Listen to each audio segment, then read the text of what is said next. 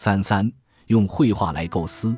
我做完爆裂心脏穿过石膏躯干的那具雕塑后，把它挂在了布鲁克林区公园坡单身公寓的墙上。我拿最终成品与草图做比较之后，突然意识到可以按照这个思路制作一系列雕塑，就像安德烈·维萨里解剖图固有的三维版本一样。我在脑海里琢磨还有哪些身体部位可以悬挂在支格架上，最终我将其中的一些构思结果画了出来。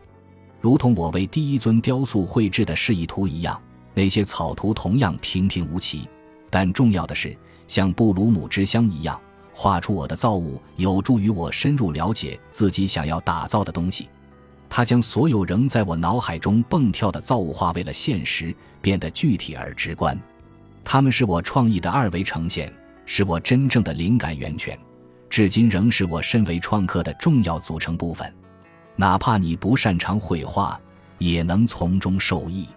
正如前面提过的那样，我从来不觉得自己有绘画天赋，画出的线条也始终达不到我想要的效果。不过，我仍然坚持绘画，一是因为它很管用，二是因为它有助于我准确传达自己的创意。这也是基弗塔利在视觉化交流上想要达到的目标。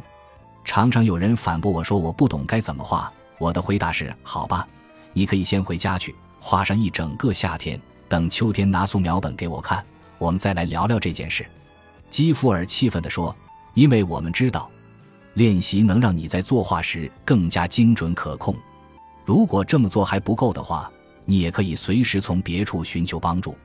我会从别人的画作中汲取灵感，例如，我永远看不厌法国漫画大师莫比斯的画作和图像小说。”大导演雷德利·斯科特绘制的分镜也让我受益匪浅。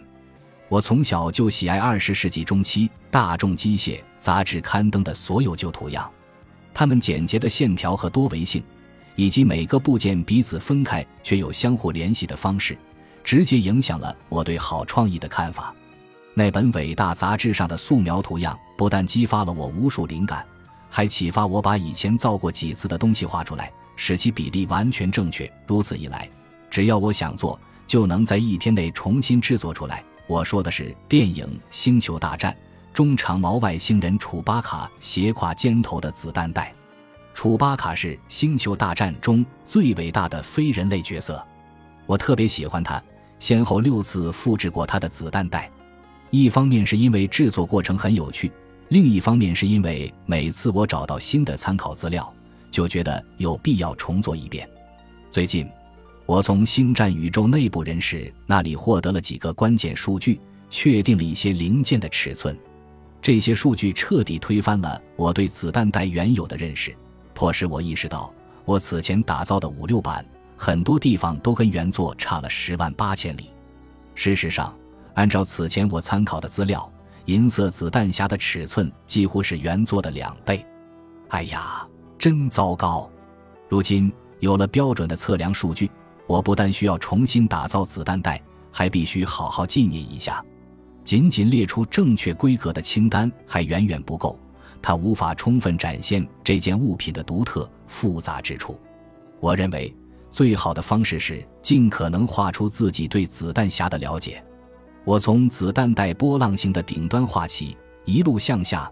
细致描绘了每处空间的关系和每个关键数值，这些都是我多年来在制造过程中积累的经验。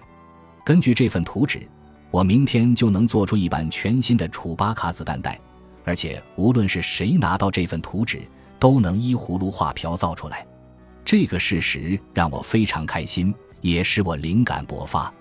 正如前面提到过的，我每天都会画画，经常在纸上琢磨创意。以便保持前进的动力，尤其是对于容易导致我思维混乱的复杂玩意。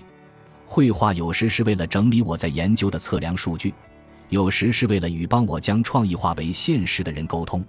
但大多数情况下，我喜欢画出自己制造过和将来可能制造的东西，因为这能让他们显得更实在，比单纯的创意或记忆更鲜活。